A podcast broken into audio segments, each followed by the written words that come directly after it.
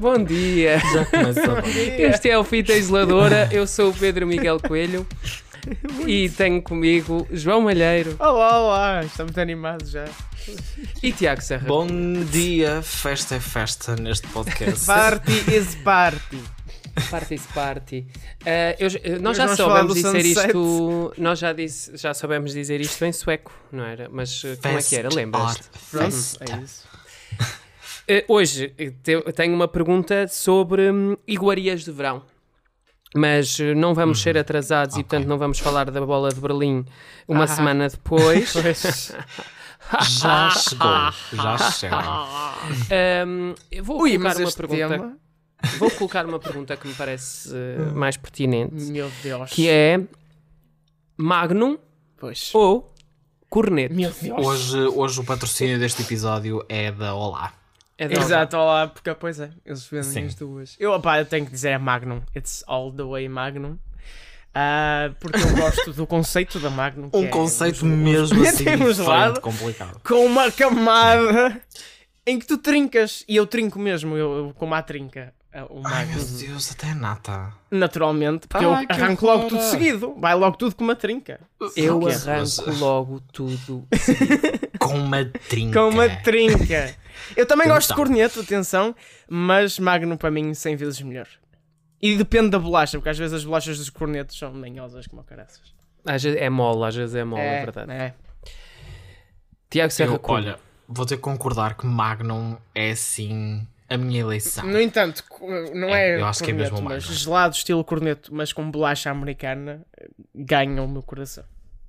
Bolacha Como americana assim é com bolacha americana? Ah pá, é tipo bolacha hum, estilo belga ou waffle, uma coisa assim, não sei bem explicar.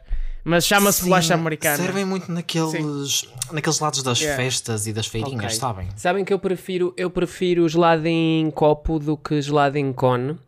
E por esse motivo mesmo, eu também sou time Magnum. E também sou time de comer à dentada mesmo a nata de dentro. Que grande homem. Que grande. Porque, Vocês pá, não têm sensibilidade nesses dentes, minha gente. ah, isto é um dente, isto é um Ah, dente. é um dente Santo saudável. Deus. Que nada Os meus pais fizeram aqui Sim. um trabalho impecável. E portanto, sem medos, sem medos a trincar o Magnum. Não que eu coma muitos lados, não como, porque infelizmente a minha dieta não me permite. É assim, não estamos aqui para enganar ninguém. Já é, já é, já as és pessoas, suficiente. não, as pessoas que ouvem este podcast, que me seguem nas redes sociais, que leem os textos que eu faço, etc. Não é por eu ser muito inteligente, Sim. não é? É por eu ser Concordo, bonito eh, e, e elegante. Mas e tu és então, as duas, Pedro, és as duas. e então Olha, não posso. eu acho que nós não podemos sair deste debate sem também referir sabor favorito de gelado. Tem algum De sabor? corneto ou de magnum? Ah, podes dizer das duas, se quiseres. Ok, de corneto, undisputable, nata. Corneto nata. Hum. O clássico dos clássicos. No magnum, magnum amêndoas. Sim, é assim, eu como sempre o Magnum Vegan porque é o que não tem leite, por isso o Magnum Vegan só há de amêndoas. Então o meu favorito é o de amêndoas também. Fora, fora, fora de, de Magnum Corneto, tipo aqueles de, de copo, não é? Ah, opá, eu adoro gelado de Oreo ou gelado de café, portanto. No outro dia vi, Gelado- vi um gelado chamado gelado Smurf e era uma coisa azul e, e, e branca e eu, eu nem sei o que é que estava ali. Mas ia dizer, ia dizer que era muito popular uma altura na Alemanha um gelado que eles chamavam bubblegum, que era azul também. Provavelmente há de ser eh, semelhante, só que agora decidiram chamar-lhe Smurf. Ainda sobre os gelados, eh, e antes de fechar, eh, queria dizer que ehm, muito cuidado com esta questão da conservação do gelado. Se vocês compram uma covete de gelado para casa e o deixam derreter mais de 10 minutos, 15 minutos, 20 minutos, se o voltam a pôr no congelador, vocês não vão ter gelado, vão ter cristais de gelo para comer à colherada. Portanto, Ai, cuidado. por favor, sejam cuidadosos com a conservação do vosso gelado. É- É a nossa recomendação de verão, porque também, na verdade, o verão é silly season e deve-nos dar espaço para refletir. Vai ser o que nós vamos fazer no primeiro bloco de hoje. Nós vamos fazer uma retrospectiva aos primeiros meses, aos primeiros oito meses de 2021, para falar de coisas que fizeram sucesso, mas que o Fita deixou escapar.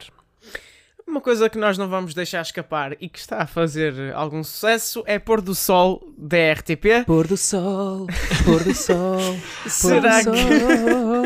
Será que este Sunset tem graça, apesar de ser uma novela que não é E novela? além disso, vamos também voltar a falar de O Amor Acontece, porque finalmente o reality show recebeu o seu primeiro casal homossexual. Será este um passo importante na representatividade da comunidade LGBTQ+, na televisão portuguesa? É isso que vamos perceber no episódio de hoje. É verdade, vamos perceber tudo isso ao longo de um episódio que promete. É fresquinho. Queria lembrar-vos, queria lembrar também, se nos estás a ouvir na tua plataforma de podcast favorita, aproveita para clicar no botão de subscrever. Caso contrário, vamos ter de te inscrever a ti nos escuteiros. 2021 já está mais perto do fim que do início e agora que chegamos à Silly Season é uma boa altura para recapitular a matéria dada. Que estreias e sucessos deste ano passaram despercebidos ao fita isoladora? É isso que nós vamos investigar. Investigar. Vamos investi- investigue-se. Vamos investigar no programa de hoje, no podcast de hoje. Ai, sexto Eu às nove de hoje. Estamos aqui Sexta às para nove. investigar. Sabe que Tiago Serra Cunha andou a ver uma série francesa, mas decidiu não partilhar com os seus colegas de podcast. Seu É hoje, mauzão. nesta quinta-feira, dia 19 de agosto, que vamos saber qual foi a série que É prendeu a atenção que prendeu a atenção deste locutor, Tiago Serra Cunha. Sou eu. Olá, Sandra. Boa noite. Olha, enfim, sim, andei a ver Lupin, que estreou a primeira parte ali no início deste ano. A segunda parte estreou aqui há dois meses, uma coisa assim, mais ou menos. Ainda não acabei a segunda parte, mas por isso, se alguém aí desse lado estiver a pensar em dar spoilers por alguma razão que eu desconheço, não deem spoilers. Imagina entrar aqui agora um áudio por- pelo podcast adentro com uma Com pessoa a storyline toda, só aparece dizer, só aqui, sim. Ele matou! Sim, no final morrem todos e depois ressuscitam. É esta a história.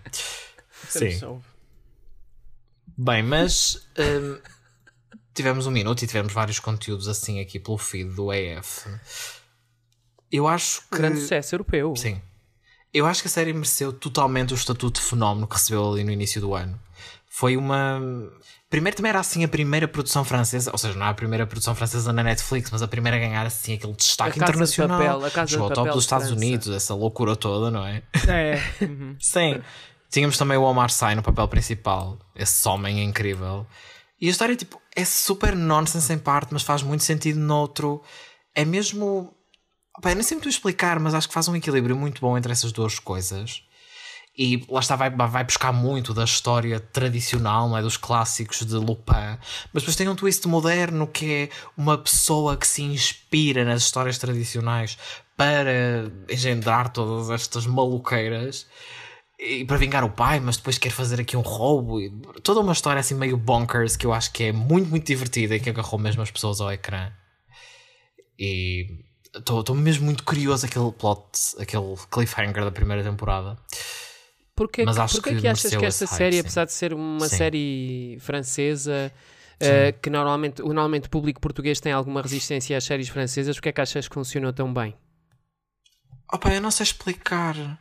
Eu sinceramente acho que neste caso, acho que o ingrediente principal não teve a ver só com ser francesa, mas de qualquer das formas, tipo, a série por ser europeia tem aquele tom um bocadinho diferente, tem uma abordagem diferente a esta cena da aventura e do mistério, uma coisa que se calhar também é muito mais familiar, por exemplo, aqui dentro da, da própria Europa, não é? E que não tem tanto aquele tom assim de euforia e de loucura das cenas norte-americanas, mas ao mesmo tempo pesca um bocadinho disso e faz aqui este balanço que acho que foi mesmo muito bem conseguido e opá, pegou numa história super divertida e acho que foi assim o ingrediente perfeito, principalmente ali eh, nestas maluqueiras de meses que tivemos mais para o início do ano, né? por isso acho que sim, acho que foi por aí. Quer dizer que o Omar, o Omar sai. Eh, que Sim, sim, entrou ele é- no Museu do ele é uma Louvre. figuraça, Eh, esse ele que é também tudo. já era já era um conhecido, Sim. um velho conhecido do público por causa do grande sucesso do Amigos Improváveis e que acabou até esse filme depois por lhe dar um grande boost. Ehm, agora eu passo ao nosso outro suspeito, eh, João Malheiro, Muito bem. Eh, que é uma pessoa, é uma, que é uma pessoa que é, é uma pessoa que é dada aos jump scares. É verdade. E, e vamos ficar na Netflix porque uh, nós não chegamos a falar, apesar de ter sido uma mini sensação na, nas três semanas em que saiu. Foi o Fear Street. Uh, talvez. A Rua do Medo. Talvez das melhores. Das melhores, dos melhores resultados da, da pandemia a nível de cancelamento de filmes, porque o Fear Street foi gravado como três filmes uh, seguidos, em sequência, mas iam ser lançados de forma mais tradicional. Depois acabaram por desistir da ideia, mas os filmes já estavam feitos, então a Netflix comprou-os e decidiu fazer um evento em que em três semanas ia lançar um dos três filmes por semana. E a verdade é que estes três filmes são bastante divertidos. Desculpa interromper mas eu achei é... a ideia dessa cena tipo do evento, não é? Achei uma cena mesmo, mesmo incrível, genial. Yeah. É genial Sim. e tem os posters uh, unem-se todos juntos e está tudo muito bem feito a nível estético por parte da Netflix. Mas os filmes em si também parece que de propósito encaixam muito bem na vibe Netflix, porque isto é muito Stranger Things fazer filmes de terror uh, para maiores de 18. É muito divertido é muito a pescar o olho a quem conhece o, o género de terror, mas também tem uma boa história, tem personagens muito exageradas, mas divertidas e que tu gostas delas. Uh, e, e opa, tem muita violência uh, bastante engraçada de se ver. Nossa, que violência! Nossa, que violência! Há ali uma morte que eu nunca pensei ver na minha vida que é espetacular e isso é o que qualquer fã de terror queres ver. Portanto, recomendo muito. Vocês vão rir-se mais do que se calhar se vão assustar, mas não é mau às vezes rir-se de um filme de terror. Os filmes de terror também têm que ser é divertidos. Camp, é? é camp no melhor Sim. sentido possível. Pronto, yeah. eu ainda não conheço a 100% porque hum, eu tenho uma velha tradição hum. que, é, que se chama cagaço. É, e essa tradição impele-me e essa tradição, essa tradição impele-me a não ver filmes de terror sozinho. Certo. Não vejo, recuso-me. Eu sei, eu sei uh, e eu ainda não. Isso só é um convite para mim, Pedro. Pronto, Malheiro, é apareceres lá em casa. Porque a verdade é que eu não, não encontrei ainda companhia para ver o Fear Street e por isso ainda não vi. Olha, Pedro, tu agora queres falar eh, do quê? Explica-nos, conta-nos agora. eu agora quero falar. Eu vou, vou aqui fazer um dois em um que é para despachar rápido. Uh, quero falar de Love and Monsters, que foi um sucesso moderado na Netflix este ano. Uh, é protagonizado por, pelo Dylan O'Brien, que é um ator bastante talentoso, embora esteja a fazer sempre papéis muito semelhantes, eu acho. Um, e este papel que ele tem no Love and Monsters não é muito diferente, por exemplo, do papel que ele tem no Maze Runner ou do papel que ele tem no Teen Wolf. Mas o filme é muito divertido, é uma espécie de comédia romântica um, featuring um, filme de catástrofe. E acho que, e acho que resulta muito bem, é entretenimento super divertido e fácil, é mesmo aquele filmezinho para ver em família ao fim de semana à tarde. Portanto, gostei muito, achei fixe e fica aqui uh, a nota que nós não falámos de Love and Monsters durante esta primeira parte do ano, mas eu vi o filme e fica aqui com o selo de qualidade PMC. Depois, também nesta onda de um, ehm, filmes uh, protagonizados por estrelas juvenis, temos também o Cruel Summer, que é protagonizado pela Olivia Holt. Uh, ela já era conhecida de uma série do Disney Channel que neste momento eu não me recordo o nome, é uma série musical. Parece, parece que estou a jogar aqui aqueles jogos eu dou pistas e vocês têm de descobrir qual é que era a série que a, que a Olivia Holt protagonizava. É uma história que é um thriller passado nos anos 90. Na verdade, o, isto é passado entre 93 e 95 e nós temos três timelines que estão a desenvolver-se ao mesmo tempo, ou seja, que nós vamos descobrindo ao mesmo tempo. Nós vamos vendo os acontecimentos, por exemplo, no dia 4 de julho de 93, de 94 e de 95 e vemos a comparação entre os vários pontos da narrativa e vamos tentando encaixar os pontos do plot central. E o plot central é a personagem da Olivia Holt, que é a Kate, desaparece.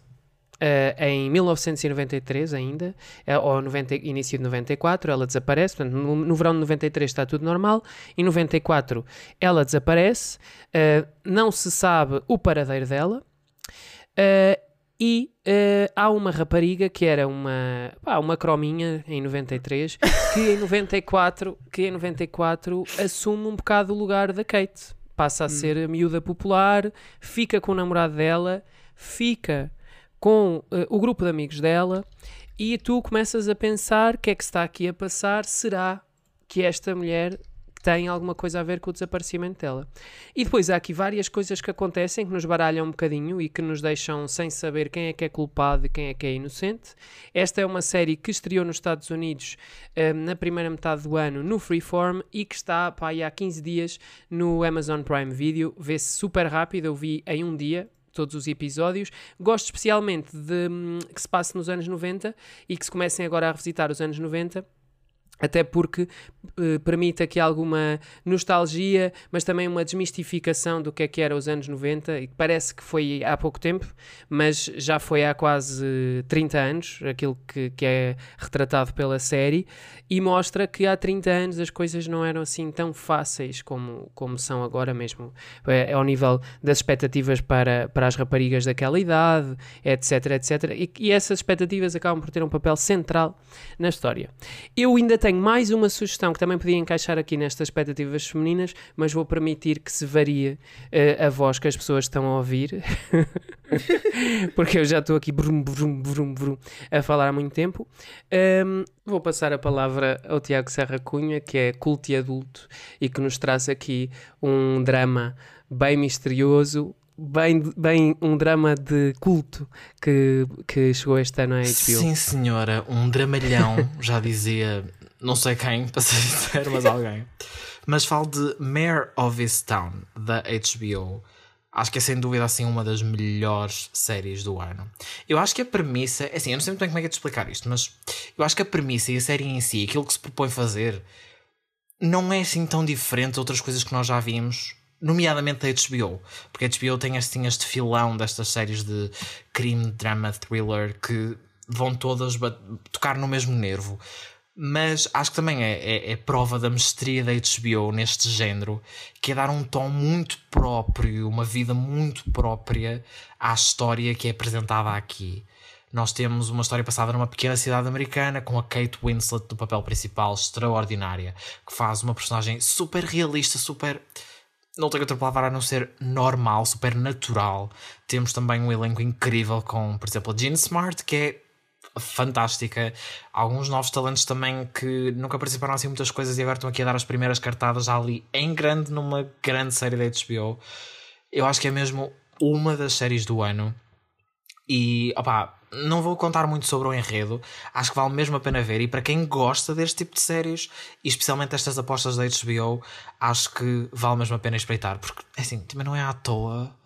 Também não é à toa que a série foi nomeada para 16, se estou em erro, Emmys este ano. Portanto, uh, né? Acho que isso depois, né? depois voltamos, voltamos ao terror com o João Malheiro. João Malheiro é o representante oficial do terror. Exatamente, exatamente. Eu, daqui, eu, eu sonho daqui a 5 anos estar na televisão e dizerem só especialista de terror. Que é assim que especialista de terror, exatamente. É a pessoa que lança o terror. um, João Malheiro, e o que é que nós temos aqui de terror mais?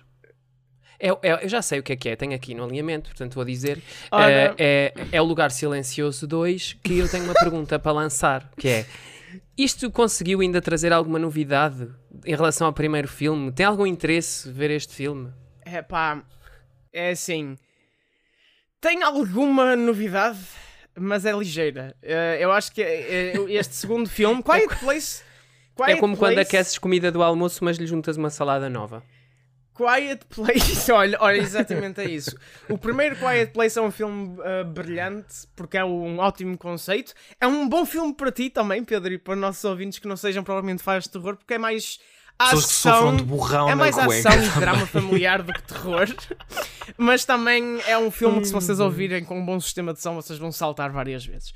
O Quiet Place 2 mantém a vibe, mantém o que é bom, mas nota-se que já está a ficar um bocado desgastado. E quando acaba o segundo filme, não sentes o mesmo impacto que quando acabou o primeiro. Mas mesmo assim, é um filme vale a pena e foi um grande sucesso da bilheteira. Uh, e portanto, vale a pena uh, dar uma oportunidade uh, a este filme. Já agora, também, se me permitem, recomendar mais outro, que foi que saiu no início do ano, o Censor, que é um filme britânico sobre uma mulher que está a censurar um filme e de repente esse filme parece que tem coisas sobre o desaparecimento da sua irmã Então há aqui uma junção de realidade e ficção um bocado estranha. É muito, muito bom. Quando e é, é engraçado porque os filmes de terror têm uma relação muito difícil com a censura, porque muita violência, etc. Claro. Quando agora falaste de sensor, eu pensei que era um filme sobre um sensor. Um sensor, por exemplo, um sensor de incêndio. Um... Sim, sim, sim. E olhem, eu eh, ainda ia recomendar mais um, mas esse é um verdadeiro terror. eh, o Snyder Cut, não. Esse é tão, esse é tão terrível que nem vale a pena. É o nosso Exato, tabu. É Não, terror, é não, terror não. por si só. Eu sei que há faz, o Diogo Marques acho que ficou fã. Não. Não. Sim, é verdade. Um, já temos este bloco completamente eh, esgotado e depois de falarmos de sucesso em português, vamos falar de uma sátira ao maior sucesso da cultura pop portuguesa, que são as telenovelas. É verdade, é uma novela, não é uma novela, foi anunciado como uma mini-novela, mas estreada como série, Pôr do Sol é a sátira mais ou menos exagerada às artimanhas e enredos das novelas nacionais. Gêmeas perdidas, uma má e outra boa, uma herdade, muitos cavalos, disputas de poder familiar, artistas frustrados e empregados de mesa muito humildes, religiosos e tementes. Não são de mesa, são de mesa e, E- cama. Olha, olha, impecável. Ah, e não falta, claro, um núcleo cómico popular num bairro tradicional lisboeta. É uma série que tem dado que falar nestes poucos dias em que já estreou eh, os primeiros episódios e para falar melhor temos connosco a nossa especialista em telenovelas, a nossa máquina de hot takes, não cinéfilos, mas telenovelos. Olá, como é que se diz? Telenovélicos! Telenovélicos. Temos connosco Sara Richard. Olá, olá, olá. Boa noite. Long time no see, muitas saudades. Nós Sara, a partir da Austrália, novamente. Nem em agosto, mas dos imigrantes. Não muda, está, está sempre lá no Down Under, lá para Muito baixo. difícil. É verdade. Sara, é verdade. perguntava-te como é que foram estes primeiros ah, momentos delirantes de pôr do sol. Ahm, opa, adorei, não é? Há maneira de não adorar pôr do sol com Pôr tudo do aquilo sol. que tem. Tudo aquilo que pode vir a Sabes, ter. deixa-me só dizer, sabes que eu Com acho, eu acho que isto foi, esta série Sim. foi feita para nós comentarmos aqui contigo. Depois dos comentários que fizemos à Certo. Serra, ao Marco Paulo, essas coisas todas. E- e parece que pegaram em todos os comentários que nós fizemos e eh, toda a chalaça e toda a maldicência que nós fizemos em relação a, essas, a estes Produtos. programas, a essas novelas, que pegaram em tudo isso e realmente criaram aqui porque uma, uma coisa muito interessante. aquilo que eles exacerbam nesta novela série é exatamente aquilo que nós criticamos eh, normalmente nas novelas. Por exemplo, eu, eu ao ver aquilo lembrei-me de muitas das coisas que, que nós criticámos na Serra. Não é? Sim. Tipo aquelas histórias muito antigas, telenovela, mesmo dramalhão. Sim. A empregada sim, e não sim, sei o quê. Exatamente, os, os eh, pobretos que o Pedro falou, os pobretos mas alegretes, mas de repente consegue montar um consultório médico para a filha, que vão duas pessoas à borla por mês. E que tem o. e este aqui tem um, tem um carro com teto de abrir. O caseiro tem um carro com Sim, teto de sim, abrir. sim, é verdade, é verdade. E eu, eh, pronto, porque eu não posso estar mais de dois minutos sem falar mal de nada. Estou a brincar, eu não vou falar mal. Só queria, pelo contrário, ser construtiva e dizer que, pegando naquilo que foi, na minha opinião, o espetáculo de absurdos que foi o Desliga a TV 2019, isto foi um Desliga a TV que correu bem. Uhum. E, e foi um Desliga Sabes a TV que que- correu bem. O produtor é o mesmo, tudo é. A equipa é, a equipa é Eh, o muito parecida. A fórmula, a Sim, fórmula sim, é sim, semelhante, é não é? Só que aquilo era mais em jeito de sketches e a ideia é Yes, super aqui é boa, levado- mas- Sim, sim. Aqui é levado como um contínuo de absurdo total e acho que é por isso que funciona. Acho que é por isso mas que funciona tão bem. produ- num produto específico que é Sim. a telenovela, não é? Sim. E, e fez-me até lembrar um bocadinho, se, se voltarmos à, à Sara, realizada pelo Marco ti, Martins, Sara. e a ideia original a mim, se regressarmos a mim, porque no princípio não era, Era a Sara. Era, era a. Sara. Mas eu queria só dizer que na, na, na série, na Sara, eh, a Beatriz Batarda, sendo protagonista, acabou um bocadinho por nos introduzir a este mundo da sátira sobre as telenovelas. Uh, no entanto, acho que naquela série porque a maior parte do elenco, ou dos membros do elenco, não era ator ou atriz de telenovelas, fazia com que aquele tivesse um, um cheirinho de condescendência dos grandes atores, dos atores de cinema, em relação ao produto de telenovela. Aqui temos pessoas que Uh, vão acabar, uh, leiam em espalhafactos.com, foi onde eu li, mas pessoas que acabaram estas gravações e que tiveram, e, e a equipa, a, a, a, a, produtora teve de acelerar to, uh, o período de gravação porque uh, estas pessoas têm efetivamente de filmar telenovelas sérias para os canais onde. onde e o elenco é mesmo portanto... composto praticamente todo por pessoas que, lá está, como estás a dizer, que fazem telenovelas e muitas, algumas das personagens até que, que ironizam aqui são personagens que já fizeram ou fazem constantemente noutras novelas. É? Exatamente, exatamente. E, portanto, Manel Cavaco nasceu. Manel Cavaco nasceu para ser, para ser caseiro. Carla Andrino nasceu para Ai, viver num bairro, etc, etc, Desculpa, etc. José sempre. Condessa no início. Ai, meu Deus. Aquela dupla, Tanto. claramente, né? só podia. Ai. Aqueles dois lindos. Meu Deus. É... Adorei também o genérico, desculpa Pedro, o tema do genérico, ah. porque realmente se a ideia é que sejam criadas músicas ou que vamos buscar músicas só para dar um nome a uma novela, então não vale a pena que, que a letra seja também muito, muito complicada elaborada é e, Opa, e basta lá. que toda a letra da novela seja o nome Mas da novela, Porto Sol, Porto Sol, Porto Sol até Tudo naquele genérico é genial, aquele final dela transfigurar-se num cavalo. Num cavalo. sim, sim, sim. Eu acho isso muito bom. Opa. Quais são os três momentos que Sarah Richard destaca no Porto Sol? Olha, nem de propósito, não é? Nem de propósito. Portanto, três momentos que eu destaco no Porto Sol. Antes de responder a esta indagação acerca dos três melhores momentos, na minha opinião, desta série, do, ou da estreia desta série, eu não queria deixar de sinalizar uma situação muito importante. uh, o, o, logótipo, que é assim que se diz, que já, sei, já me disseram antes, o logótipo da novela é muito parecido com aquele de um restaurante de Estrada Nacional onde param muitos camionistas, que fica em frente à Repsol, de Aveiras de Cima, a estrada que liga Aveiras de Cima a Leiria. Olá, Aveiras de Cima, Hã? muito obrigado por nos Alguma coisa aqui, Porto Sol 2, esse restaurante chama-se Porto Sol 2. 2. Tem dois, casamentos, dois. batizados, banquetes, almoços de negócios, um pequeno restaurante e uma residencial.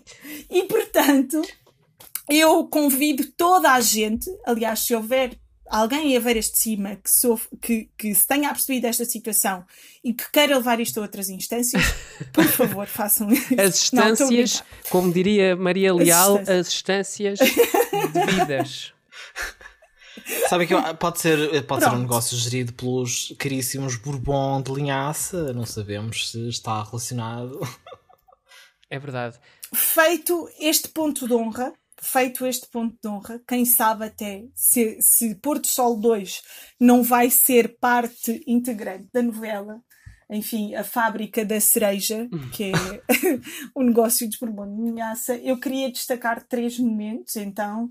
Um deles é realmente o, o, o Manuel Cavaco, a personagem dele, a rachar lenha dentro da sala de estar. Da, de, e eu queria só dizer aos nossos ouvintes, se, se, se lembrarem, quem se lembrar de uma telenovela chamada Filha do Mar, a, tele, a, a personagem de Manuel Cavaco é muito parecida, como em todas as outras novelas, mas esta foi icónica, à personagem do Zé do Coice, que tinha um filho, que namorava também com filhos, patrões, enfim, como em tudo.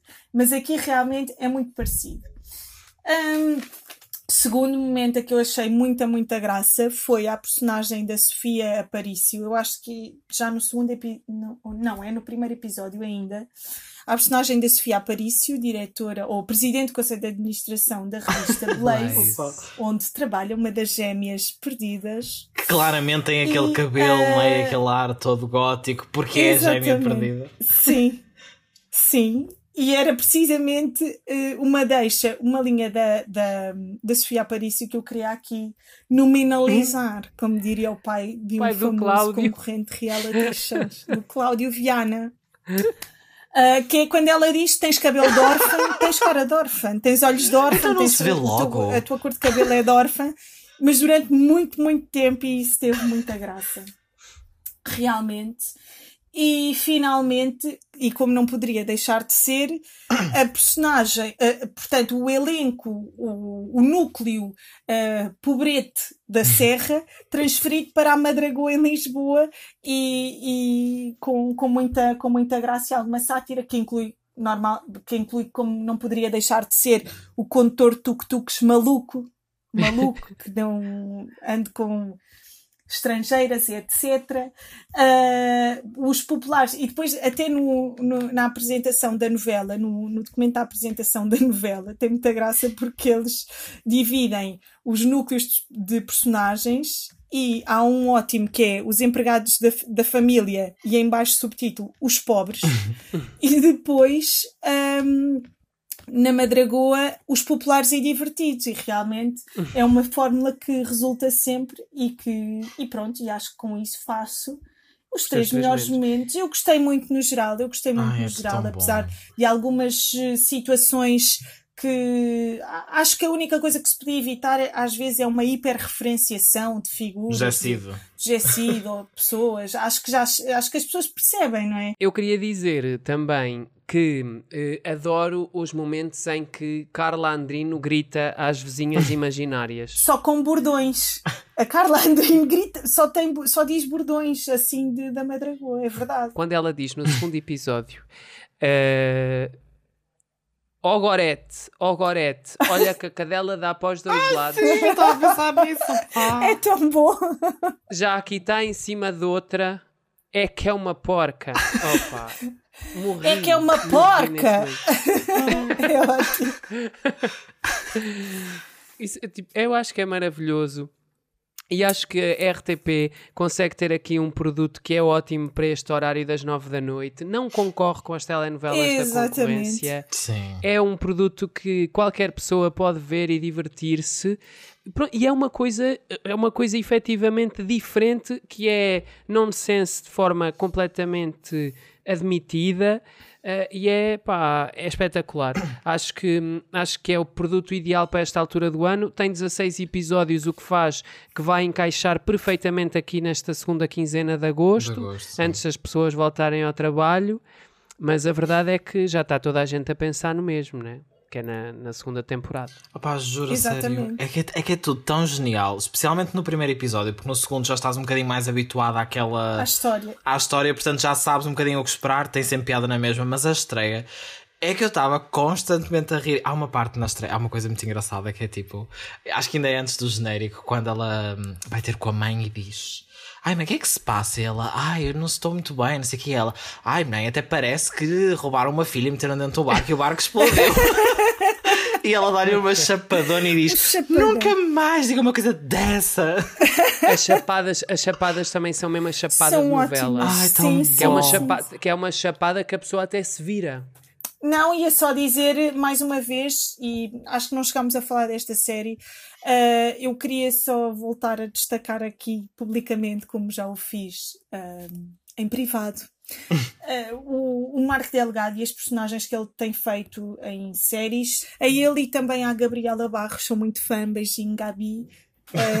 Bairros. Gosto muito dela e, e adorei. Pronto, olhem, o amor vem de noite, ficamos a saber, não é? É verdade. amor E vem fica de assim noite. este, fica este appreci- appreciation moment de Marco Delgado e Gabriela Barros para fechar este bloco. O amor vem de noite e o amor acontece já a seguir. Ora, agora passamos para o quarto canal, que é um sítio onde nós gostamos de estar sintonizados bastantes vezes. Sim. O amor acontece volta a ser tema do nosso podcast, isto porque Diogo e Paulo são o primeiro casal gay neste reality show do amor da TVI. O casal que é entre aspas, prometido desde o início desta experiência social, é um dos poucos formados por pessoas do mesmo género na história destes programas da televisão portuguesa. Antes, tivemos também no Secret Story, Casa dos Segredos, o Tiago e Lué, o casal Tiago e Lué, e no First Dates houve participantes homossexuais. Será importante para a visibilidade LGBTQ+, que haja maior diversidade neste tipo de programas? Para falar sobre isto, recebemos uma pessoa que já não vinha aqui há bastante tempo, até há tempo demais. A Joana Maltês estava ausente, está então aqui no Fita Isoladora de hoje. Olá Joana, bem-vinda. mais uma vez ao Fita. Olá meninos, é um prazer. Como estão? Bem, agora é melhor, não é? Oh, Pedro. Ora, Joana, tu que vais acompanhando este tipo de programas e a televisão portuguesa de uma forma geral, como é que tu vês esta inclusão? Tu achas que veio em boa hora? Achas que já é tarde? Falta representatividade neste tipo de programas? Lá está isto na, na tua perspectiva de espectadora da TV portuguesa e dos reality shows de uma forma geral, não é? É assim, uh, antes de mais eu gostava de dizer, como uma pessoa que é uma aliada da comunidade LGBT, eu não quero parecer que estou a falar em nome da comunidade, uh, não quero sim, sim. presumir, mas recebi o vosso convite e vim com todo o gosto, não é? Não Joana está aqui a falar em nome da comunidade dos apreciadores de reality shows portugueses. De reality shows do amor. O sim. tempo de antena que segue é da exclusiva responsabilidade dos seus intervenientes. Exatamente, obrigada, não diria melhor. Um, e como tal, dentro dessa minha capacidade, tenho a dizer que, que sim, que acho que faz falta mais representatividade, mais uma palavra que, que se gosta muito hoje em dia, normalização, ver diferentes orientações sexuais, relações a acontecer na televisão. Acho que sim, acho que há uns anos atrás eu considero que, por exemplo, o casal Tiago e Luana, Casa dos Segredos, foi um, foi um, um passo importante que foi dado e senti que até em pessoas, por exemplo, pessoas mais velhas do, do meu círculo próximo, eu via falarem disso de uma maneira diferente. Enquanto o programa ia, estava no ar, havia uma forma. estavam a vê-los de outra maneira. Tivemos passado anos o First Date, que sinceramente não senti que, que trouxesse assim muita coisa, mas eu acho que era o próprio formato do programa que eu acho que não resultou, muito sinceramente. Uh, e agora, no Amor Acontece, uh, eu gostei de ver este passo dado. Uh, por um lado, gostava que não houvesse tanto, como é que é dizer, tanto, tanto, tanta publicidade à volta do facto de ser um casal homossexual, percebes? Porque não queria que fosse uma coisa do género, porque pode parecer assim um bocadinho. Um, pode soar ao lado, não é? Sim, e, e, e atrair o tipo de atenção errada, do género, uh, olhem que temos aqui, completamente diferente, querem ver como é. Será que eles são? Como, percebes? E isso, pronto, pode atrair essa atenção errada. Por outro lado, depois de ter visto a participação dos concorrentes, eu até acho que foram concorrentes bem escolhidos para o formato do programa que é. Apesar da, da evolução da sociedade hoje em dia, eu ainda acho que há em certas camadas da sociedade não há a aceitação que há, por exemplo, quando se fala destes assuntos num Twitter, que é um círculo muito fechado de pessoas que, que estão na faculdade, não sei se me estou a fazer entender, mas acho que é importante para. Porque quando falamos em normalização e falamos disto e dar visibilidade, muitas vezes só estamos a falar de um grupo muito específico que corresponde a um estereótipo muito específico do que é ser gay, lésbica. Para etc. as pessoas que possam não estar familiarizadas, entre aspas, até é estranho se dizer, não é? Mas. Mas. tendo essa representação na televisão. Eu acho que sem dúvida já não era sem tempo nós termos. É, é, aliás, é ridículo nós, depois de centenas, daqui a bocado milhares de casais e pessoas que passaram por estes concursos já há anos, né? não termos este tipo de representatividade. Porque assim, honestamente, é estatisticamente impossível que não, tenha, não tenham existido concorrentes e pessoas a concorrer com diferentes orientações sexuais de diferentes backgrounds nestes programas. Olha, estou aqui com uns problemas técnicos no som acho que isto vai estar estranho aqui durante um bocadinho de tempo, mas vamos lá ver como é que corre.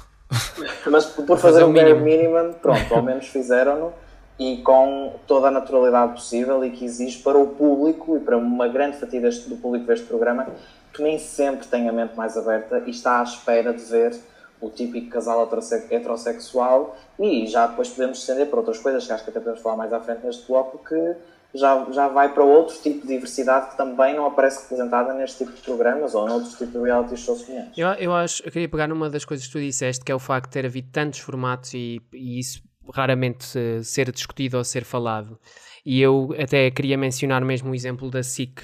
A SIC está a fazer formatos do amor desde 2018, praticamente de forma ininterrupta. Já fez Casados à Primeira Vista, já fez Carro do Amor, já fez O Noivo é que Sabe, já fez Quem Quer Namorar com o Agricultor, já fez aquele que triste dos Amigos Improváveis, enfim, já, que, que não é tanto do amor, é da amizade, não sei o que mais, mas já fez este, já fez este, já fez este conjunto de formatos e é impressionante que em três anos a fazer um filão de formatos do amor nunca tenham conseguido num casting encontrar um casal que não seja um casal Isso é literalmente impossível estatisticamente. Tipo, isso é literalmente impossível. Epá, eu não sei se é, eu, não, eu não vou estar aqui a levantar falsos testemunhos contra ninguém, mas que me parece difícil, parece, não é? Que ninguém se tenha inscrito para, para o programa e que o próprio canal não tenha o interesse de fazer a introdução de casais diferentes e de histórias diferentes no- nos seus Sim, a programas. verdade é que também, se calhar, às vezes há um medo, e mais uma vez, infelizmente, dentro das pessoas eh, de- desta comunidade, em exporem-se desta forma neste tipo de programas, porque já sabem que vão ser alvo de comentários de muitas camadas que, enfim, não conseguem atingir e não têm não é, esse, esse espaço cerebral para chegar a uma coisa óbvia. Mas a verdade é que, independentemente disso, de muitas pessoas, se calhar, não restringirem-se de ter essa exposição, não são todas as pessoas que o fazem. Sim, É e, literal- e a verdade é que se nós formos ver isto, isto é, é verdade.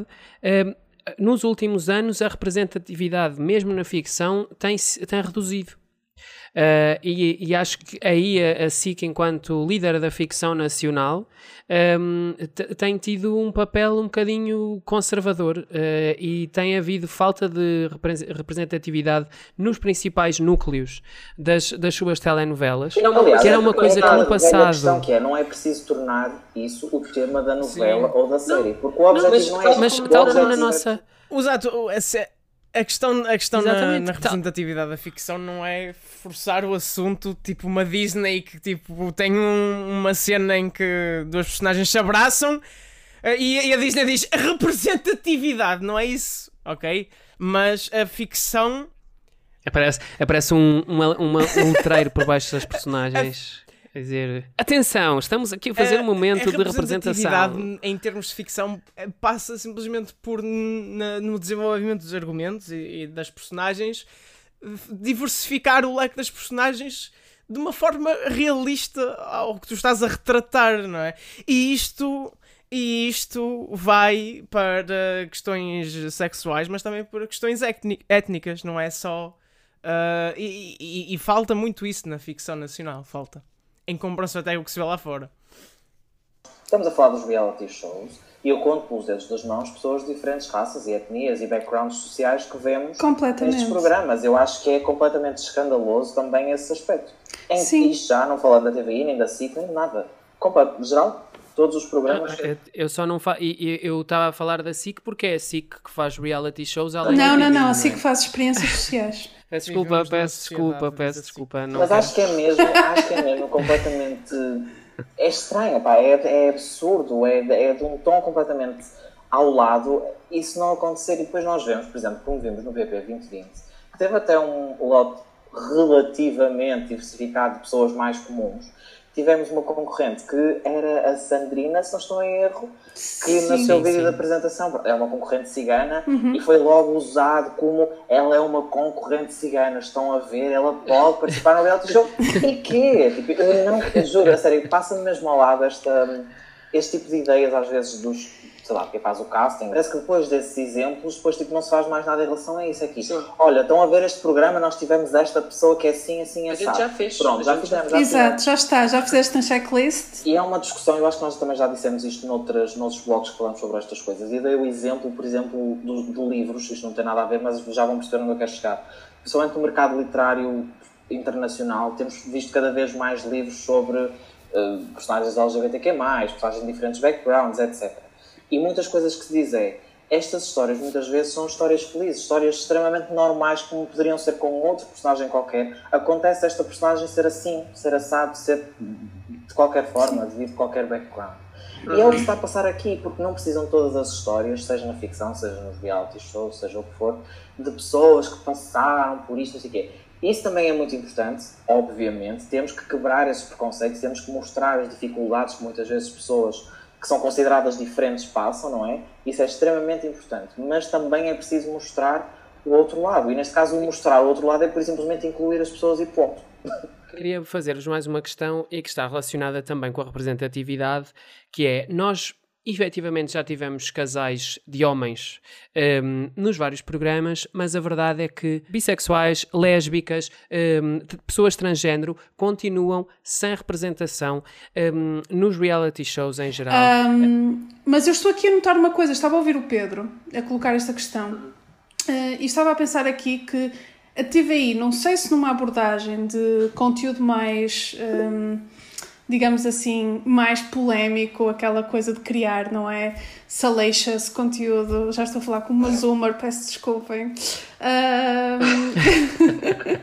mas uh, o que me pareceu é que eles gostam de pegar em mais fora da caixa do que a SIC. A SIC tem os seus programas muito bem feitinhos, com casais hetero normalmente brancos, tudo ali muito certinho, não é? E depois a TVI tu vês a sair um bocadinho fora daí, nem que seja só para chamar a atenção, do género temos um concorrente gay, uma concorrente trans. Eu lembro que eles também, eu costumo ver mais casais uh, interraciais também na TVI. A primeira Casa dos Segredos teve um dos casais principais que aquilo depois acabou muito mal. Foi, era entre um homem negro e uma mulher branca. Uh, que depois houve ali umas confusões pelo meio muito graves. Um, e recentemente também no Amor Acontece, também tivemos um, um par que, que resultou muito bem entre um homem negro e uma mulher branca também. E também tivemos aquele casal mais velho que ela era, era negra e ele é branco, que depois, uhum. enfim. Um, mas isto para dizer que, que, noto mais essa diferença e não sei com que intuito é que eles fazem essa representatividade, era aqui que eu queria chegar um, na TVI do que na SIC. Na SIC, de facto, é, é bastante heteronormativo e uh, sim, é, já sabes o que contar. E depois, quando são aqueles programas muito bucólicos, tipo o agricultor, que eu não tenho paciência, desculpem, SIC. Mas não tenho paciência, aquela coisa de ah, estamos aqui no campo e depois faz muita confusão toda a questão do harém de agricultor, não é? Aquela coisa de várias mulheres eu, eu, não, eu, eu não gosto nem com homens nem com mulheres desse programa Ainda ontem estava a ver aquela coisa de tu teres um programa cuja dinâmica é teres um conjunto de pessoas que estão juntas numa casa para conquistar é um protagonista. Faz-me um bocado de confusão. Sendo que em alguns casos, sendo que em alguns casos aqueles homens eu a mulher, a mulher não eu não tenho assim nada a apontar, mas no caso dos homens há ali pessoas que estão completamente malucas da Sim, cabeça. Sim, só para já, já para dizer que por exemplo só o alarido que fazem por ter uma mulher agricultora revolucionária, temos uma mulher. É bachelorette rural, Tiago Serra Cunha. Pronto, peço desculpa. Mas eu acho que é completamente.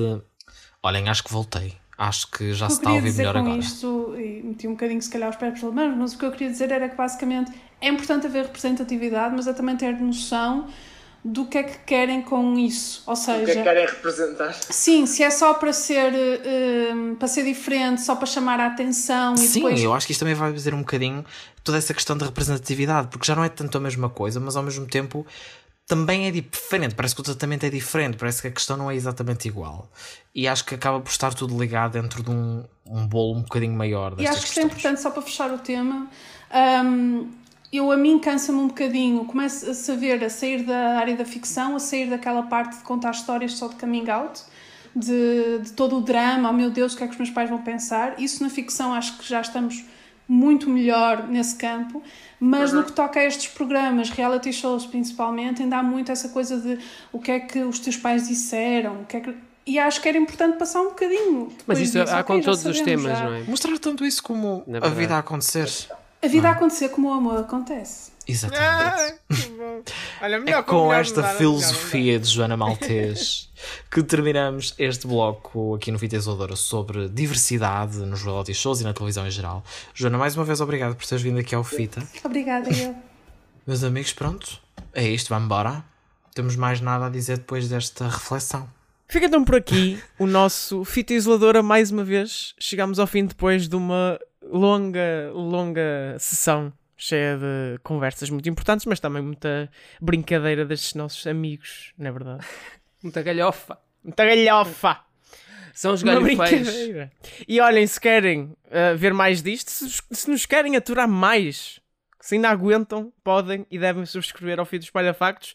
Todas as quintas-feiras o Fita Isoladora sai, mas não há só Fita Isoladora para ouvir. Episódios todas as semanas, há de segunda a sexta, dos nossos, dos nossos podcasts aqui do Espalha Factos. Este é o Fita Isoladora, volta todas as quintas às sete da manhã. E amanhã, sexta-feira, há Factos da Semana, com o resumo de todas as notícias mais importantes dos últimos sete dias de quê? Da televisão, cinema e entretenimento. E onde é que elas estão todos os dias? Verdade, e sem pausas podem também consultar toda a informação sobre a televisão, cinema e entretenimento em espalhafactos.com. DJ, solta o som. Vai que é tua! Ah, para, para terminar. para terminar, que já está a ficar grave. Temos mesmo que, que encerrar uh, esta semana, já não dá mais. Uh, termino com o álbum Happier Than Ever de Billie Eilish. Que andou por aí a fazer rondas e bem, e vamos Andou ouvir. a fazer rondas. Vamos ouvir a música que lhe dá nome, Happier Than Ever, que é uma bomba autêntica da Billie Eilish, que, amiga, anuncia datas para Portugal, aqui em Canelas, preferência. E não se esqueçam, não se esqueçam, esta música e todas as músicas que passam no final do Fitas Ledora podem ouvir na nossa playlist do Mixtape da Chama. Uh, e é assim, é assim. Uh, happier than ever, mais feliz que nunca. Que eu me despeço de vocês. Um grande beijo. Fiquem bem. Ah, eu, eu amanhã já estou aqui outra vez. Pois é, Com factos amanhã, da semana. amanhã és tu que nos trazes os factos. Mas sério, amanhã venho sério. Venho com o meu fato e gravata. Até para a semana. I'm away from you. I'm happier than ever. Wish I could explain it better. I wish it wasn't true. Day or two to think of something clever to write myself a letter to tell me what to do.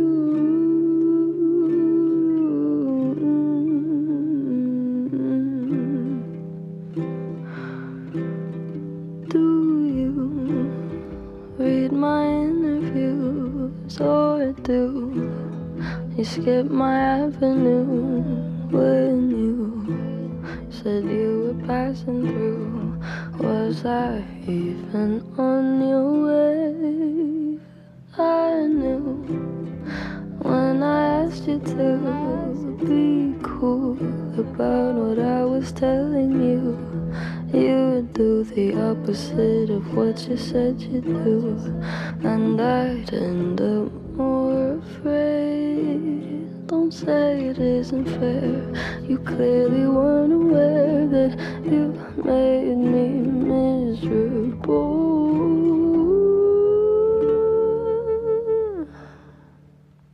So if you really wanna know when I'm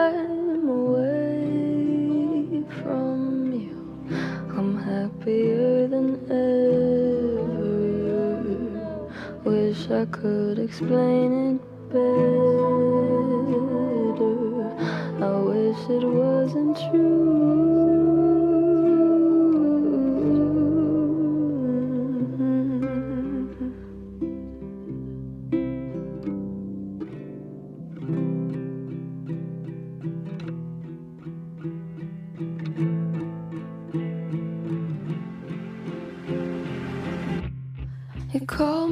Again, drunk in your Benz, driving home under the influence. You scared me to death, but I'm wasting my breath. Cause you only listen to your fucking friends. I don't